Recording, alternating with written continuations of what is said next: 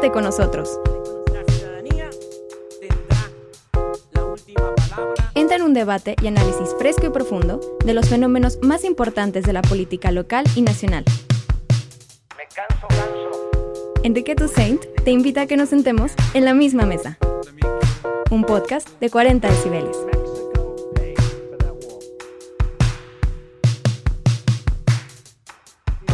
Malos tratos, groserías y desdenes como los que vimos el día de hoy. Y segundo, eh, porque también lo dice el presidente, la respuesta que yo le diría a esto de que por vernos, por darnos una cita, se puede lastimar la investidura presidencial, yo creo que presidente eh, reunirse con los gobernadores no le quita nada, no lo hace menos presidente. Me parece que el negarse al diálogo republicano, eso sí lastima la investidura presidencial. Esa es mi respuesta e iniciamos de inmediato un diálogo y una consulta con el pueblo de Jalisco. ¿Cuándo iniciará la consulta? Eh, voy ahorita, tengo, estoy en un evento con los ganaderos y de aquí voy a la oficina y voy a reunirme con el equipo jurídico para ver los pasos que tenemos que seguir, pero si el presidente lo que quiere es que nuestra posición... Eh, este audio que escuchamos es de octubre de 2020, poquito después de una declaración del presidente de la República en donde le decía a los gobernadores si quieren otro pacto fiscal, si quieren que lo negociemos, pues primero pregúntenle a la gente a ver si está de acuerdo o no está de acuerdo con lo que están haciendo. El único que le siguió, el único que le tomó, digamos, el desafío al presidente de la República fue el gobernador Enrique Alfaro. Y precisamente ahorita está tomando lugar una eh, consulta eh, que, que, va a ser durante varios días, prácticamente hasta el 19 de diciembre, en donde se le pregunta a los jaliscienses si quieren o no que cada sexenio el gobernador, el Congreso, estén obligados a revisar el convenio que tiene Jalisco con la federación. ¿Qué significa esto para el panorama nacional? ¿Qué significa esto para el federalismo mexicano? Hay posibilidades de que realmente se renegocie el pacto fiscal. En la misma mesa, saludo como siempre a mi querido Pepe Buendía. Pepe, ¿cómo estás? Mi querido Enrique, con mucho gusto de estar acá contigo en la misma mesa. Oye, bueno, pues estamos nosotros metidos aquí en una consulta Sí. Eh, que, que, que, bueno, eh, eh, se ha discutido mucho a nivel, a nivel local, a nivel nacional. He visto que todavía el asunto no prende demasiado, Pepe. Pero a ver, existen posibilidades. Tú que más allá del resultado, que bueno, vamos a, que sabemos que el 90% o más allá de los jaliscienses van a votar porque es importante revisar el pacto fiscal. Más allá de eso, ¿ves condiciones en el México de hoy para que se abra este debate sobre cómo se distribuyen los recursos financieros a las, a las entidades y que de alguna manera se cambie la fórmula? Bueno, Enrique, yo creo que esta consulta que lanza el gobernador eh, Alfaro nos lleva a recordar y quizá preguntarnos, Enrique, a propósito de lo que estás diciendo, ¿qué es lo que pasó con la Alianza Federalista? Este fue, digamos, que uno de los movimientos más importantes, más fuertes de oposición al gobierno central de López Obrador, logró sumar a un buen número de gobernadores de los estados, estados clave, como por supuesto Jalisco, y sin embargo, Enrique, esta iniciativa que planteaba, entre otras cosas, revisar el pacto fiscal, hemos visto cómo pues se desinfló se vino hacia abajo, prácticamente ha desaparecido desde que comenzó, eh, recordarás, las acusaciones al gobernador de Tamaulipas, que incluso fue eh, desaforado por la Cámara de Diputados. Parece que ese fue un mensaje muy fuerte, Enrique, que llevó a otros gobernadores a arriar la bandera del federalismo que estaban eh, impulsando políticamente y este movimiento absolutamente se eh, aquietó. Y ahí la pregunta, Enrique, cuando dices, bueno, ¿y esto podrá eh, proseguir? ¿Podrá tener futuro la revisión como plantea la consulta en Jalisco de examinar el pacto federal al menos una vez cada seis años?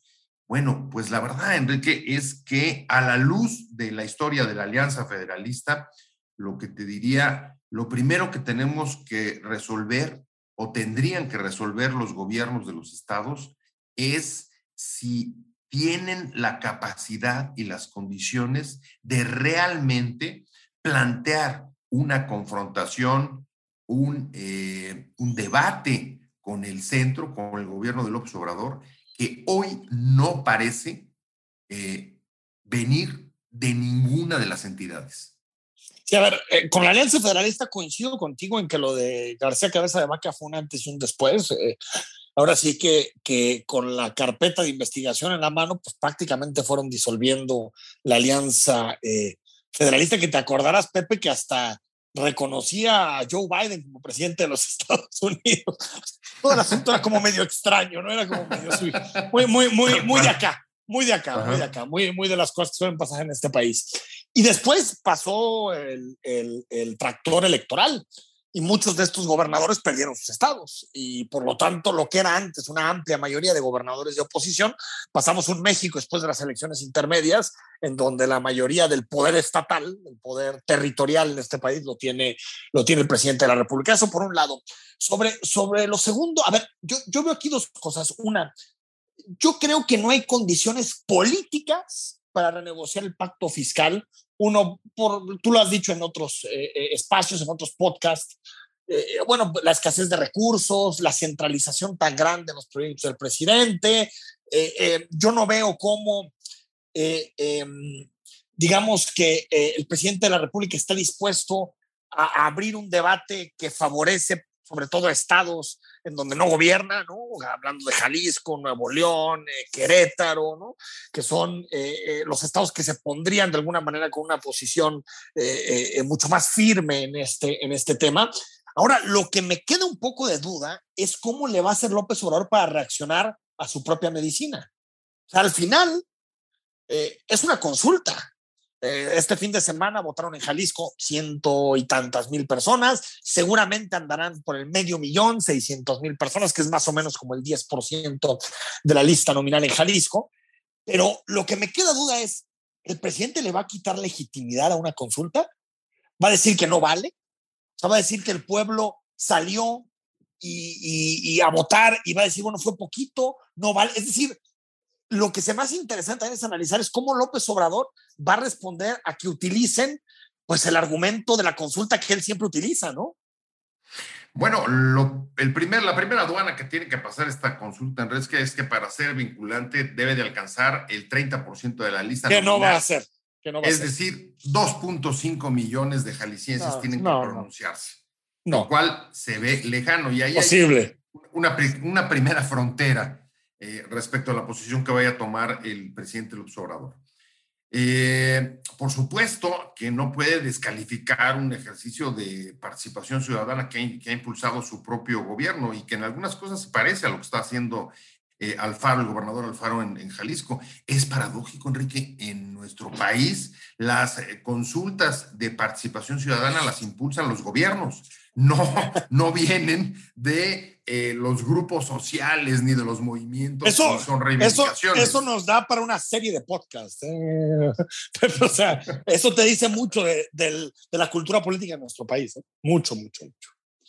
absolutamente. Ahora, en términos políticos, en un momento en el que el Obrador está rascando hasta por debajo de la ley, por decirlo, digamos, coloquialmente, recursos para sus proyectos prioritarios con la desesperación de no contar con ellos eh, en tiempo y forma para poder terminar con sus obras emblemáticas, me parece que la posibilidad de que abra este diálogo con los gobernadores es bastante remota, pero, bastante, bastante, bastante. Pero también lo veo por los gobernadores, Enrique, porque escuchaba no hace eh, mucho tiempo, hace poco tiempo, al gobernador Cabeza de Vaca, que justamente explicaba el desinfle la caída de la Alianza Federalista por el temor de ser perseguidos políticamente.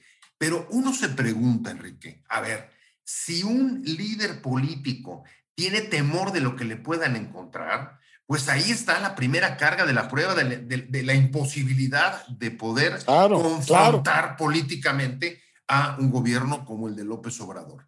Después la oposición, sí, necesita ah. alguien limpio, necesita alguien limpio y al parecer no hay muchos. No, y además sabemos que la confrontación política en este momento es muy eh, fuerte y pesada por la polarización. Entonces, cualquier gobernador que quiera levantar una bandera eh, que contradiga lo que manda o lo que establece la política del centro, pues lo que va a enfrentar es justamente un, eh, una, situación de hostilidad, eso lo sabemos. Eso, Pepe, no, no quita, yo creo que el fondo del asunto que es este pacto fiscal, que para que la gente lo entienda es básicamente la forma en que se distribuyen los recursos entre niveles de gobierno, cuánto van los municipios, cuánto van los estados, y todo se hace a través de una fórmula de participaciones y aportaciones que se aprobó en el sexenio de López Portillo, es decir, en los, a finales de los 70. A ver, eso no quita y estaremos de acuerdo, Pepe, en que si es necesario volver a discutir este tema. No, no, no bilateralmente, o sea, no Jalisco con la federación. Yo en eso no estoy de acuerdo. Yo estoy de acuerdo en que, en que se convoque, que no se convoca desde tiempos de Vicente Fox, a una convención nacional hacendaria en donde todos nos pongamos de acuerdo en una fórmula distinta, porque sigo pensando, Pepe, y antes yo estaba a hablar del presidente y su popularidad, pero sigo pensando que, que existe demasiada discrecionalidad en la forma en que el gobierno federal gasta. O sea, eh, eh, seguimos siendo un país donde el grueso del gasto tiene que venir de la federación, las carreteras lo tiene que hacer la federación, eh, los modelos de transporte público, aquí la línea de los trenes ligeros las hace el gobierno federal, eso en ningún otro país federal se entendería. Es decir, tenemos un federalismo de mentiritas, los estados no recaudan, tampoco tienen atribuciones para recaudar, ponen la mano sobre la mesa, pero el presidente les dice, está bien, si, si quieres tus proyectos, pero tienes que jurarme lealtad política nuestro modelo federal, Pepe, es muy perverso y no favorece en nada los derechos de los ciudadanos. ¿eh? Por supuesto, pero ahí la pregunta, Enrique, es, ¿esta consulta que están haciendo en Jalisco es suficiente para reimpulsar o relanzar la discusión y la alianza federalista? Porque el, el otro tema, y ahí también coincido con lo que sugeriste hace un momento, es, a ver, independientemente del resultado y aún pensando que lograran que fuera vinculatoria, es decir, que fueran más de dos millones y medio de jaliscienses. ¿Te parece que eh, sin el apoyo de otros estados, Jalisco es imposible. podría levantar esa discusión nacional? No la veo. No, no lo veo, no lo veo. Yo creo que al final tiene que ser una solución, este puede ser un primer paso, pero tiene que ser una solución que se tome, de, eh, que se tome en consenso y con acuerdo de la mayor parte de entidades federales, incluso algunas que gobierna Morena. Me preguntaron esta semana, Pepe, colgué un tuit donde ponía la encuesta del Universal que levantó Buendía y Laredo, 68% de aprobación del presidente de la República en un momento de altísima inflación. La economía no va tan bien como, como, como pensábamos en este año de, recuperación. Seguimos en crisis sanitaria, yo creo que el gobierno mexicano no ha gestionado bien la crisis sanitaria, en corrupción nada muy poco, ¿no? Emilio Lozoya, Rosario Robles, pero hasta ahí. Es decir, viendo la práctica, no parece ser un gobierno, el de López Obrador, que tenga muchos resultados. Y a pesar de eso, eh, eh, Pepe, no deja de crecer la aprobación presidencial. Mes tras mes, desde hace 16 meses. ¿Cómo explicamos eso? Eh, somos extraños en México que, que no, no, no, calificamos el desempeño de los gobernantes, sino si nos gusta, si los queremos. ¿Qué está pasando con la aprobación del presidente? Oye, es que esto, esto recuerda aquel viejo programa de la pregunta de los 64 mil pesos, porque casi todo el mundo está haciendo exactamente la misma. ¿Qué es lo que permite que el Obrador, con un bajo crecimiento, una crisis de COVID como la que hemos vivido le haya hecho poca mella a su popularidad.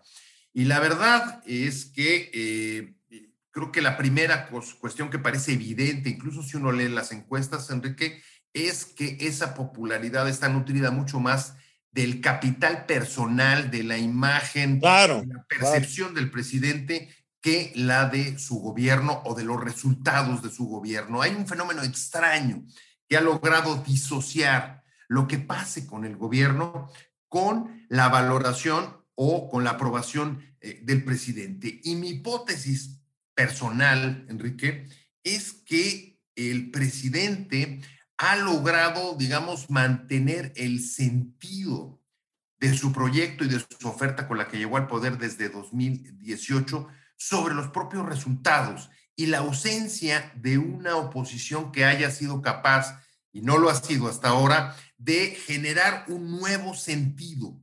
Creo que él ha logrado, junto con eh, referentes como los apoyos sociales que están llegando a millones de mexicanos, mantener eh, en alto, digamos, o con credibilidad este sentido plasmado en un discurso que en cierto modo reduce, por supuesto, los términos del debate a buenos y malos, pero que sobre todo sigue apareciendo como ese eh, personaje que es capaz de enfrentar a los enemigos, ya sean reales o sean ficticios, de las mayorías. ¿Cuál es? El privilegio, la desigualdad, la, eh, eh, la inequidad. Y estos, estos son enemigos que, digamos, las víctimas, las víctimas por, o las muchísimas víctimas por muy distintas razones que hay en el país, se identifican con ellos. Sí, a ver, yo coincido contigo, Pepe, que eh, em, hay, hay, hay, un, hay una explicación simbólica muy importante. O sea, tres años después, este miércoles, veremos el, el, el, festejo en el Zócalo de la Ciudad de México.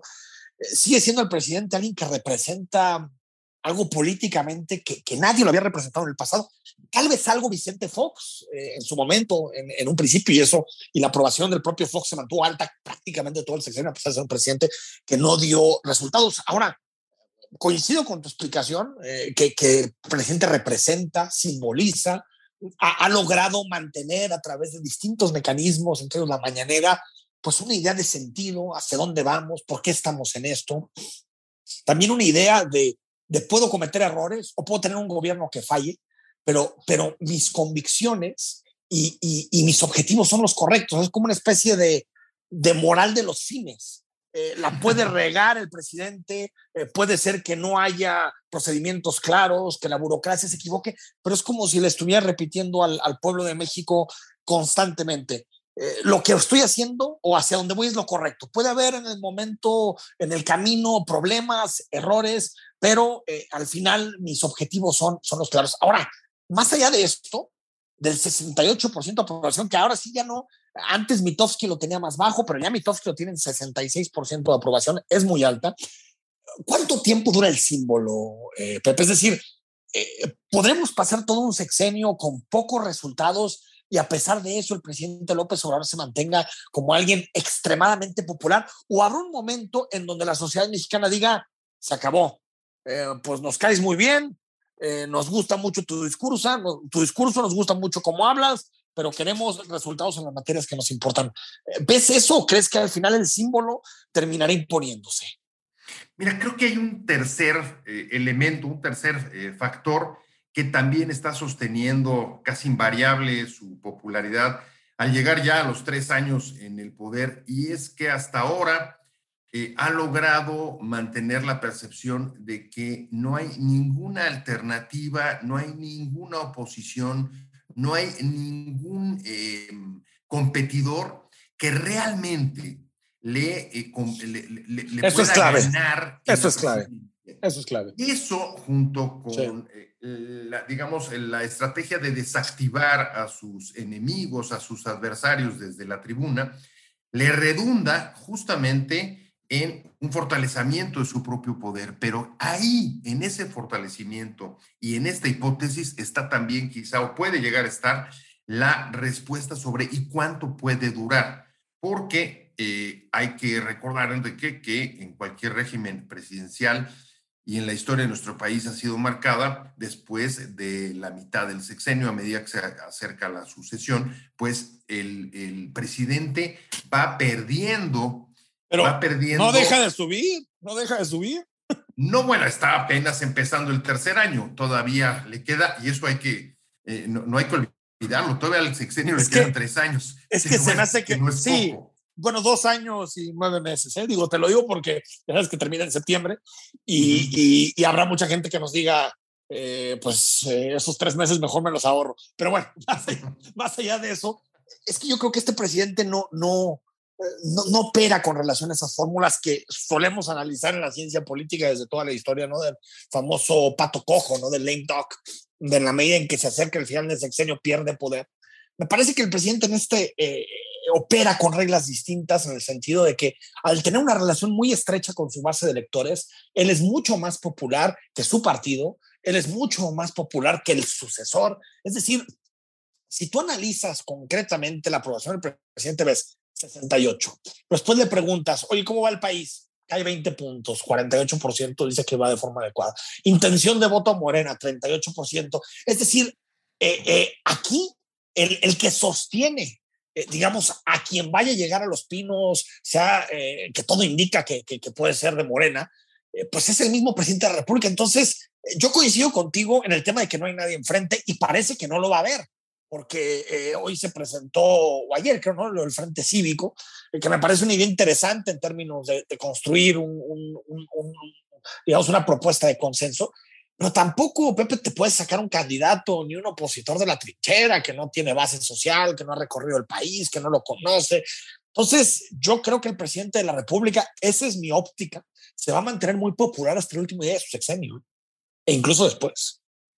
Yo creo que ahí hay dos fronteras, o por lo menos hay dos, dos puntos en el horizonte, Enrique. A pesar de que hoy parece que la oposición es incapaz de ganarle al presidente, en efecto, el desgaste del propio poder puede venir de otros lados. Un horizonte lo veo en la propia desesperación, el enojo que ha mostrado con el decreto administrativo para bloquear, para, eh, perdón, para, para, para preservar todas las obras públicas yo creo que eso está demostrando que él sabe que si no termina esas obras, si no las concluye dentro de su administración, poco a poco empezarán a pesar y cada vez más dentro de, el, dentro de la propia popularidad del presidente. Y el otro horizonte. No sé, no sé, sí. Y, y, el otro horizonte que veo, Enrique, es la propia sucesión y es por supuesto que hoy parece que nadie es capaz de ganarle al presidente, pero no hay absolutamente ninguna, ninguna razón que nos indique que quien vaya a ser designado su sucesor dentro de Morena pueda eh, recibir, pueda recibir la popularidad o él transferírsela. Y entonces ahí veremos un momento, digamos, de crisis, porque por mayor popularidad que tenga el presidente, si no puede transferirla, pues quedará, digamos, eh, eh, eh, como, como, como, una hipoteca de su propia presidencia, pero, pero no necesariamente en la, en, en, la suerte que pueda correr en las urnas su sucesor. Para, para, concluir, no, no queremos dejar de tocar este tema. Hoy, hoy decía el presidente de la República, hoy en la mañanera, que no tiene nada que ver con el CIDE. Pepe, casi, casi nos tenemos que ir, pero eh, ¿Te preocupa lo que está pasando en el CIDE? Eso uno. Y dos, ¿crees que es el aviso de algo que puede pasar en otras instituciones eh, eh, educativas? Me preocupa, Enrique, porque de hecho ya está pasando. El CIDE no es el primer caso y eso es lo que llama la atención. Lo vimos hace unos meses con la UNAM, con argumentos muy parecidos. Se fue al, a la derecha, se fue al neoliberalismo, no fue capaz de enfrentar y poner cara a los gobiernos de ese momento. Lo vimos o lo hemos también visto desde el principio del sexenio con el ITAM y ahora lo estamos viendo con el CIDE. Me parece que ese es el punto, ver la repetición de eh, los ataques presidenciales respecto a estas instituciones y eh, lo que me preocupa. Hay una diferencia, perdón Pepe, hay una diferencia con la UNAM, incluso con la UDG, con, se mete, pero nunca ha hecho nada para vulnerar su autonomía, imponer rectores o cambiar las reglas del juego. En el CIDE sí está imponiendo a un director, ¿eh? Esa es una diferencia sin Yo creo que es una diferencia, porque una cosa es pelearte con ellos y decir que se derechizaron, allá él, eso piensa él, pero otra cosa ya es meterte en la institución y lo que está haciendo con el CIDE es meterse. Bueno, esa sí es una diferencia, Enrique, aunque no podemos olvidar que la designación del actual eh, rector eh, todavía es provisional porque tendrá que eh, votarlo la Junta de Gobierno. No, ya lo votó, ya lo acaba de votar, lo acaba de votar. De la, institución. de la institución. Ya, ahora sí ya es rector designado, lo acaban de compartir en redes sociales algunos de los profesores del CIDE. Bueno, ahí habría desde luego una, una intervención directa. Intromisión aunque, clara, ¿no? Aunque, aunque eh, hay, que, hay, que, hay que ver, Enrique, y esto me parece importante, la respuesta de, la, de, los estudiantes. Los estudiantes tomaron también las instalaciones del CIDE y están eh, eh, oponiendo una resistencia fuerte y pues la propia inconformidad que están manifestando me parece eh, que debe ser tomada en cuenta. Pues sí, y, a mí me parece muy preocupante porque hay países en donde eh, se ha empezado con este tipo de operación supuestamente como para sacar cierto pensamiento de derecha, eh, conservador y no sé qué tanta cosa. Y, lo que terminan haciendo es pues, destruir eh, la institución. Y, sí, ya lo, lo, lo, están poniendo, el gobierno ratifica a José Antonio Romero como director del CIDE, CIDE pese al rechazo del alumnado. Bueno, le daremos seguimiento a este tema, Pepe, nos quedamos con temas en el tintero, con muchos asuntos, pero próxima semana retomamos, ¿no? Próxima semana retomamos, qué gusto de estar otra vez aquí pudiendo lanzar esta conversación. En la misma mesa, nos puede escuchar en todas las plataformas, un podcast exclusivo de 40 decibeles. Hasta la próxima.